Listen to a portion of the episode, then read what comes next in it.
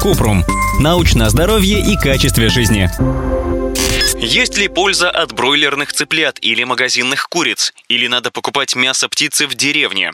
Кратко. Бройлерных цыплят разводят и выращивают специально для мясного производства. По сути, они относятся к одомашненной курице, просто породу вывели путем скрещиваний. Особенность бройлеров в том, что они растут быстрее, но в целом мясо бройлера особо не отличается по составу питательных веществ от домашней курицы, а безопасность такого мяса проверяют сертификатами.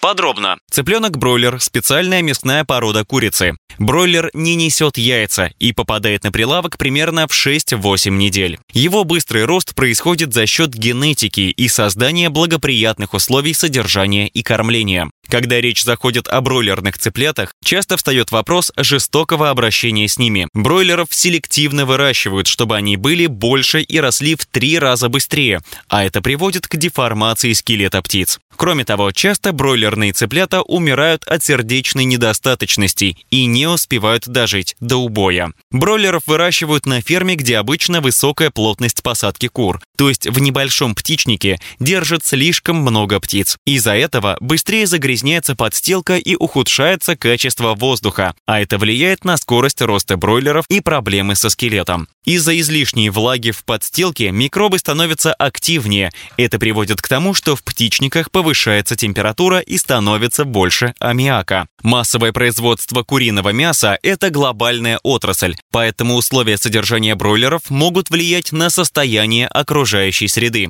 Сегодня люди начинают осознавать этические проблемы, которые связаны с выращиванием и убоем кур поэтому некоторые выбирают растительные альтернативы птичьему мясу. Об этом мы писали в статье «Мясо без мяса. Как делают котлеты из пшеницы и клеток животных».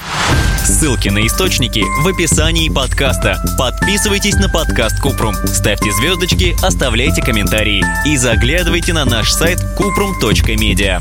Еще больше проверенной медицины в нашем подкасте без шапки. Врачи и ученые, которым мы доверяем, отвечают на самые каверзные вопросы о здоровье. До встречи!